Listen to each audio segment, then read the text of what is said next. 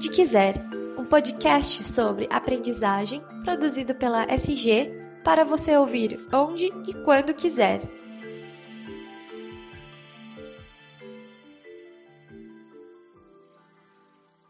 Olá pessoal, tudo bem com vocês? Eu espero que sim.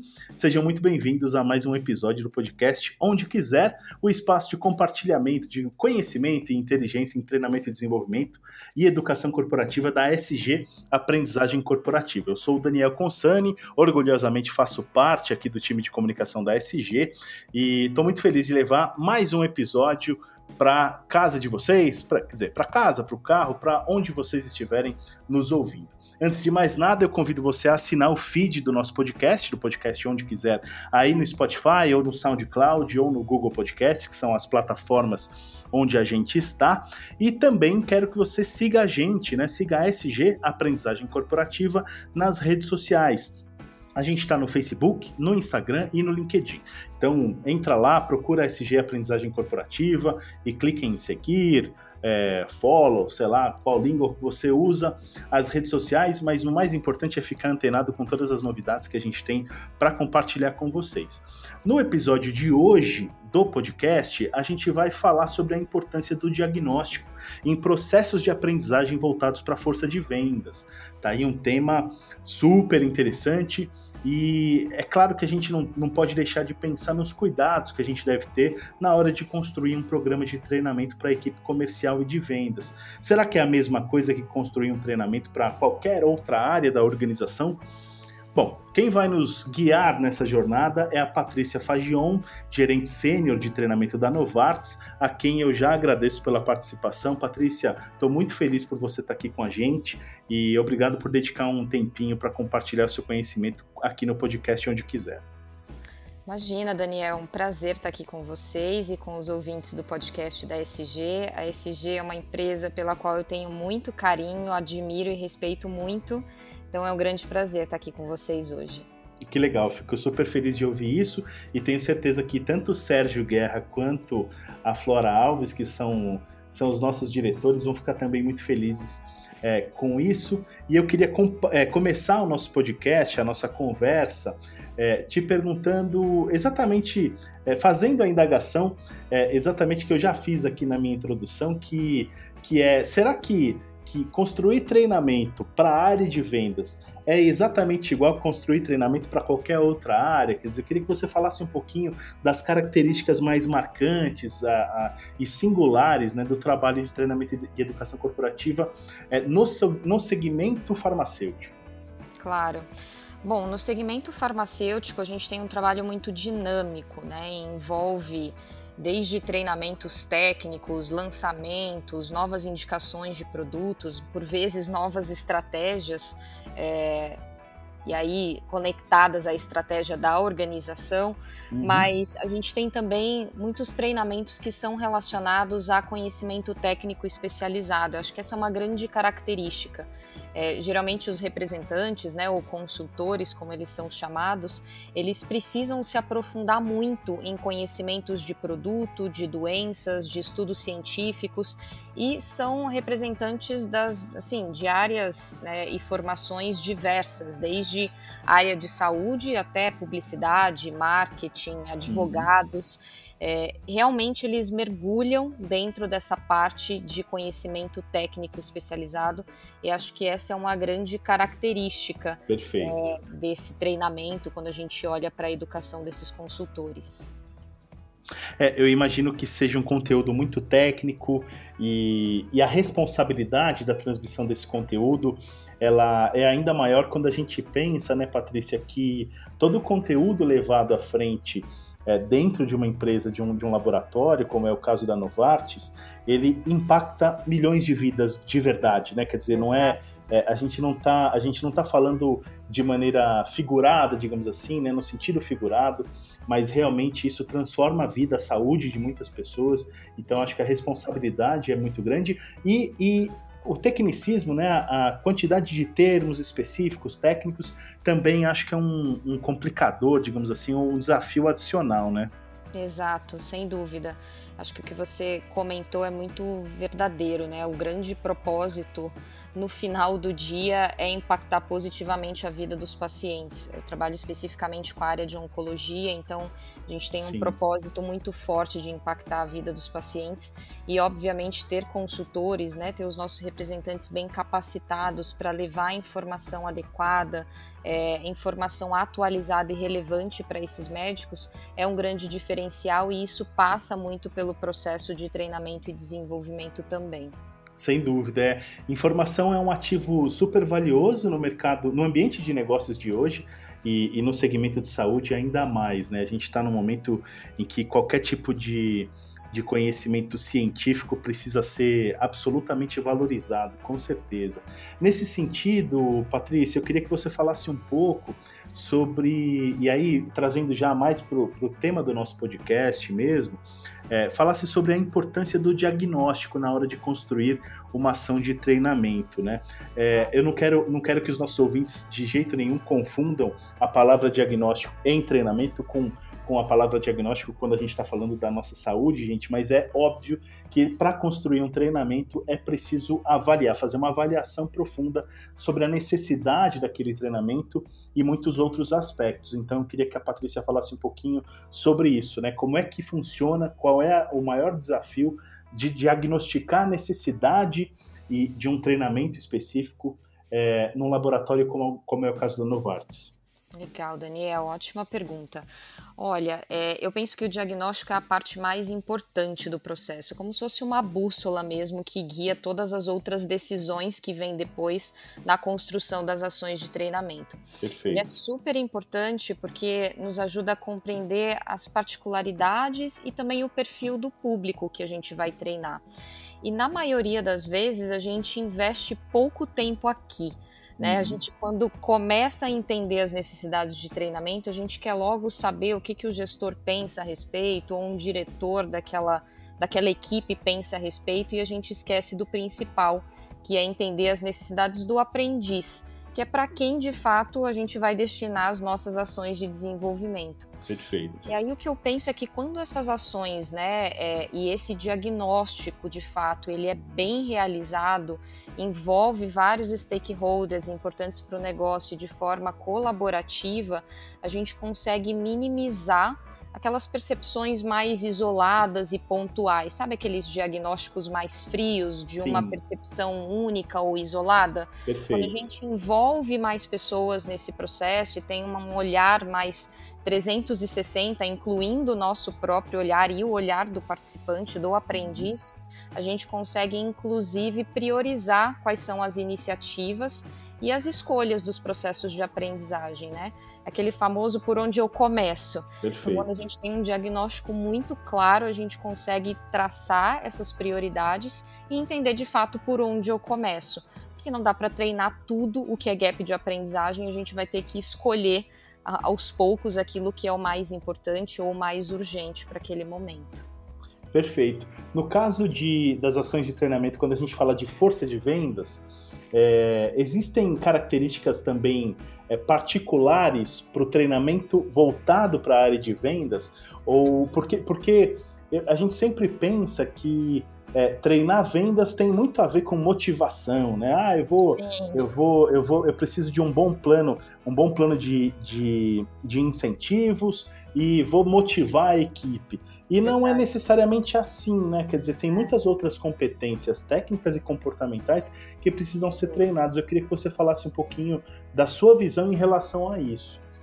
É verdade, o que você falou acontece muito. A gente às vezes cria aquele estereótipo, né? Já imagina uma convenção de força de vendas com um monte de gente gritando, fazendo gritos é. de guerra, né? é... o, palestrante da moda, né? Aquela Exato. coisa. Exatamente. Na verdade, Daniel, eu não acredito que a construção, né, para um time de vendas de uma iniciativa de desenvolvimento, uma experiência de aprendizagem, ela se diferencia assim fortemente fortemente de qualquer outra experiência. O que eu acredito que a gente precisa ter sempre em mente é o processo de andragogia, né? que é como o adulto aprende. Então, acho que toda experiência de aprendizagem ela precisa ser relevante, ela precisa acionar de alguma forma as experiências anteriores que essas pessoas já tiveram. É, a gente precisa entender que o adulto, quando senta ali formalmente para um processo de treinamento, ele não traz é, uma, bagagem, uma bagagem zerada, ele traz bagagens anteriores, experiências anteriores e que podem ser usadas nesse processo de aprendizagem também e que a gente permita que a pessoa coloque em prática aquilo que ela aprendeu, né? Que não seja só algo teórico e que é, não gere engajamento. Então, acho que um ponto de atenção que talvez fosse aqui uma reflexão para esse momento de algo que eu gostaria de destacar e que eu tenho pensado muito, né? É, é, como a gente pode trazer cada vez mais autonomia no processo de aprendizagem. Então, um dos pilares de transformação cultural que a gente incentiva na Novartis é o pilar de curiosidade. Então, que tem a ver com estar sempre aberto a novos aprendizados, buscando aprendizagem de uma forma autônoma, autodirigida. Então, algumas forças de vendas, como a da oncologia da Novartis, por exemplo, é uma força de vendas bastante madura, muito experiente. O que isso significa na prática? Né? Que eles já passaram por muitos treinamentos, já tiveram muitas experiências, tanto boas quanto ruins. Isso faz com que seja ainda mais desafiador trazer conteúdo relevante para esse público, com porque certeza. eles são mais seletivos, né? são mais exigentes com as experiências que a gente traz. Eu acho que conhecer bem o público, é, e ter em mente todos os aspectos do aprendizado do adulto é importante para qualquer experiência de aprendizagem. E aí a gente pode customizar de acordo com o público né, que, que a gente tem nessa força de vendas. Se é um público mais jovem, se é um público é, recente na posição de representante, se é um público mais maduro, aí eu acho que onde entram as variações, mas mais focadas talvez na metodologia do que no desenho mesmo da experiência de aprendizagem. Com certeza. Ô, Patrícia, você estava falando sobre a importância de, da, da, autonomia, né, dos profissionais serem mais autônomos, uhum. e eu não uhum. consigo deixar de pensar que isso também é uma questão muito cultural, né? Quer dizer, é, conforme as empresas vão vão também se tornando mais maduras, né? O grau de consciência vai se elevando é, fica mais fácil construir um ambiente de trabalho e, e transmitir isso para as equipes de trabalho, de, de, as equipes de trabalho, é, transmitir uma ideia de uma, de uma é, de uma estrutura mais horizontal, menos vertical, menos engessada, é, uma liderança menos pautada por comando e controle e muito mais participativa, estimulando muito mais a colaboração. Quer dizer, e aí e a área de vendas, tradicionalmente, é uma área também muito competitiva. Então, em que, em que é, é, nem sempre os profissionais compartilham conhecimentos entre eles, porque podem ser determinadas algum conhecimento pode ser vantajoso para um ou para outro, aquela coisa toda. Quer dizer, uhum. eu, eu, queria que você falasse um pouquinho dessa característica, porque quando você fala em autonomia, é, eu, evidentemente eu penso, pô, isso tem que ser cultural, isso tem que partir da liderança. Então, existe um trabalho do, de desenvolvimento de liderança para que é, a coisa seja mais democrática e também que as pessoas se sintam mais empoderadas e menos, e menos presas a questões de comando e controle e tudo? Sem dúvida. Acho que é, a, criar uma cultura de aprendizagem é um processo, né? não é algo Sim. que acontece da noite para o dia, até porque a nossa estrutura educacional sempre foi muito condicionada do aluno estar tá ali naquele momento recebendo a informação é de uma outra pessoa e não sendo estimulado a buscar. Então, às vezes, as pessoas não sabem nem como aprender. Parece uhum. bobo falar isso, mas é uma verdade.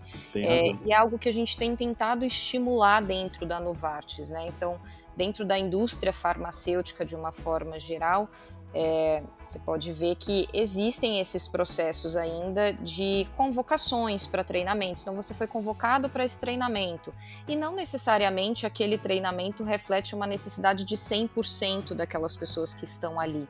Né? Pode corresponder a 30%, 40% e todo o restante que foi convocado para esse treinamento já estaria apto e não precisaria participar naquele momento.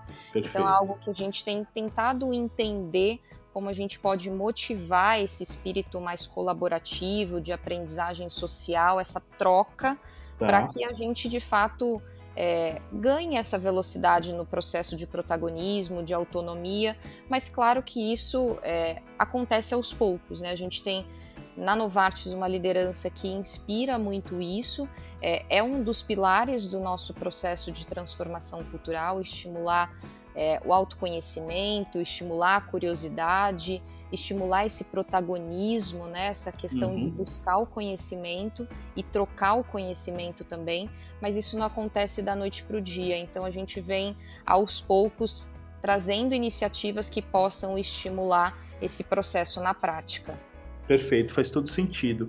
É, quando a gente fala de, de treinamento para força de vendas, é, especialmente no segmento farmacêutico, a gente não deixa de pensar no trabalho dos propagandistas. Quer dizer, é, eles têm um papel fundamental é, na, na, ao levar, ao compartilhar conhecimento, informações é, que potencialmente vai, vai impactar positivamente, vai salvar vidas, na verdade, né?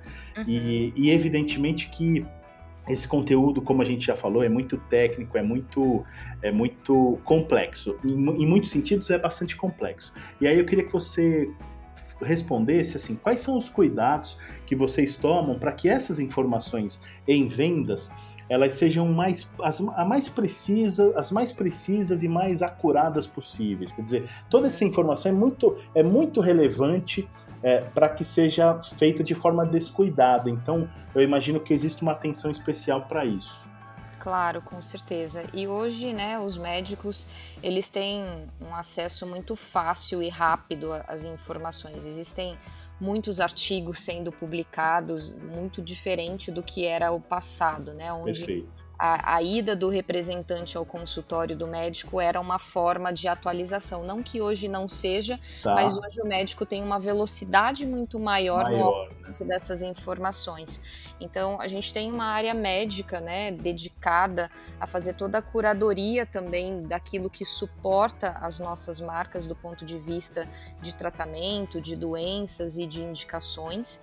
Então, é, essa área médica é muito especializada e constantemente atualizada, trazendo essas atualizações para a força de vendas e deixando essa força de vendas bastante segura no sentido de levar informações precisas, relevantes, on time para esses médicos. Então, hoje a gente tem essa característica dentro da companhia que faz com que a informação chegue de forma também bastante precisa e acurada. Perfeito.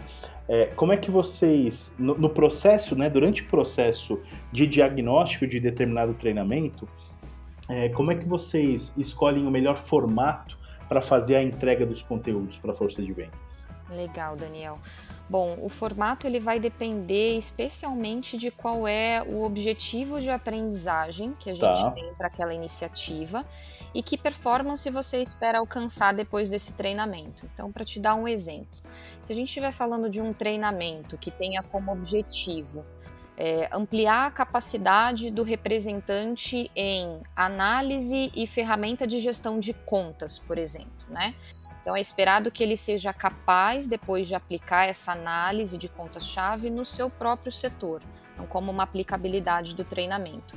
Se eu faço só um e-learning ou um vídeo mostrando um passo a passo de como usar uma ferramenta que permita essa leitura de dados, pode ser que isso não seja suficiente né, tá. e não garanta que de uhum. fato essa pessoa vai ser capaz de aplicar o conhecimento. Sim. Mas se eu associar esse learning, né, que é importante porque ele precisa conhecer a ferramenta e como usar a ferramenta, mas se eu associar esse learning a um estudo de caso, onde esse representante ele demonstre o que ele aprendeu e aí ele olha né, o e-learning, ele sabe usar a ferramenta agora e ele aplica num estudo de caso real, uhum. eu, aí sim a gente consegue usar melhor é, o formato, ou definir melhor esse formato para alcançar o que a gente pretendia como objetivo de aprendizagem.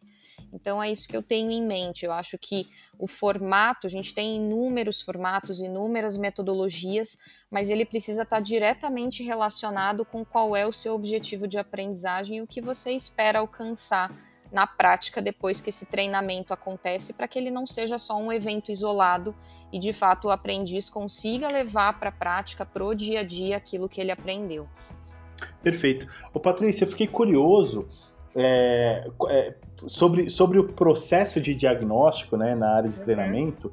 É, vocês, qual é o primeiro passo? Quer dizer, que, que tipo de ferramenta vocês utilizam para fazer, para conduzir esse diagnóstico da maneira mais precisa possível? Legal, Daniel.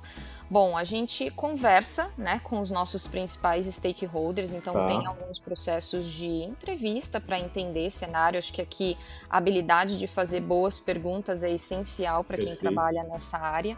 É, conversa também com a força de vendas, que aqui é o nosso público, é para quem a gente vai desenvolver as nossas experiências de aprendizagem. Tá. E para tornar esse, essas entrevistas todas mais, de, assim, de uma forma mais organizada, a gente conheceu no ano passado o Trarrenten, né, tá. que é um canvas que ajuda a gente a identificar quais são as performances esperadas, os gaps de aprendizagem e a partir desse diagnóstico traçar aí uma, o desenho de uma experiência de aprendizagem.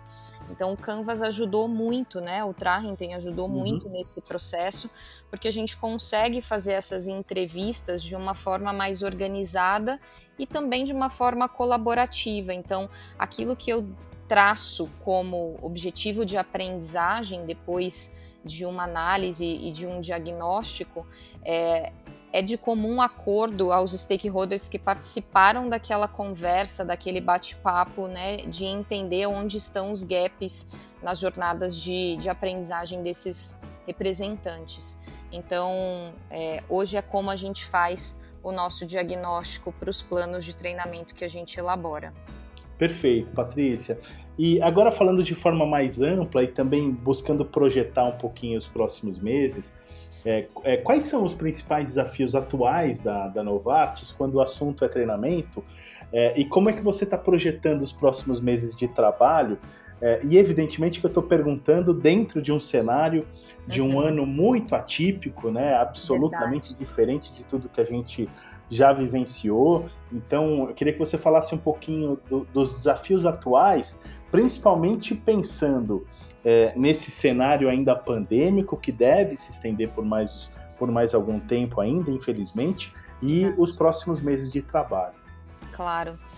Bom, a empresa está bastante focada em impulsionar o potencial dos nossos colaboradores uhum. e promover essa cultura de aprendizagem que eu comentei. A área de treinamento ela tem recebido bastante apoio e reconhecimento nesse sentido. Acredito que foi uma área que se reinventou nesse, nesse ano também. A gente teve uma demanda muito atípica né, e precisou se adaptar a um cenário 100% virtual que a gente ainda vive. A nossa força de vendas ela permanece 100% ainda em home office. Tá. Então, isso exige uma capacidade de adaptação muito grande. Bem grande. Né? Resiliência, desenvolvimento de skills de comunicação digital que a gente não treinava antes, uma grande capacidade de influência, de conhecimento sobre a experiência do cliente.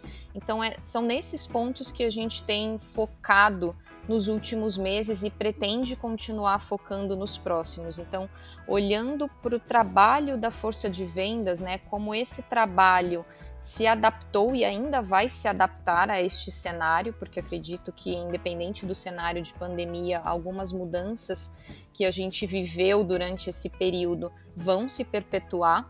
Então, uhum. como a gente hoje olha para essa força de vendas e identifica que competências são importantes ou primordiais para que eles possam continuar fazendo o trabalho que eles sempre desenvolveram muito bem né, trazendo todo o suporte científico e de tratamento para os nossos médicos e levando as melhores soluções para os pacientes. Então, é, é nisso que a gente tem focado o nosso trabalho nos últimos meses e tem olhado para os próximos meses, de como a gente continua desenvolvendo todos esses skills. Que desafio gigante, né, Patrícia? Muito. Muito grande, Mas, Daniel. É, é, eu imagino. Nossa, mas é muito legal, muito, muito bacana é, conhecer um pouco mais sobre o trabalho de vocês. Eu queria agradecer, já, tá, a gente já está com o tempo é, estourado aqui. Eu queria agradecer imensamente mais uma vez pela sua participação, Patrícia, e desejar muito sucesso para você à frente da, da área de treinamento da Novartis. Imagina, eu que agradeço mais uma vez, um prazer participar é, desejar sucesso aí para todos nós. A gente tem vivido um cenário super desafiador, mas eu tenho certeza absoluta que isso tem trazido também um grande aprendizado para todos nós. Então, mais uma vez, agradecer você, Daniel, e a SG e deixar um grande abraço para todo mundo que está ouvindo a gente. Maravilha, a gente que agradece. E para você que está ouvindo, eu, bom, primeiro espero que você tenha gostado do nosso bate-papo de hoje. Hoje eu conversei com a Patrícia Fajon, ela é gerente sênior de treinamento da Novartis. E, evidentemente, quero convidar você para ficar sintonizado com tudo que a SG tem para compartilhar em termos de conteúdo e conhecimento em treinamento corporativo. Por isso, renovo o convite para você seguir a SG no Facebook, no Instagram e no LinkedIn, e também para você assinar o feed do podcast onde quiser, aí no tocador de sua preferência, assim você é notificado sempre que tiver episódio novo, tá bom? Eu mais uma vez agradeço a sua audiência e desejo muito sucesso para quem está ouvindo a gente. Um grande abraço.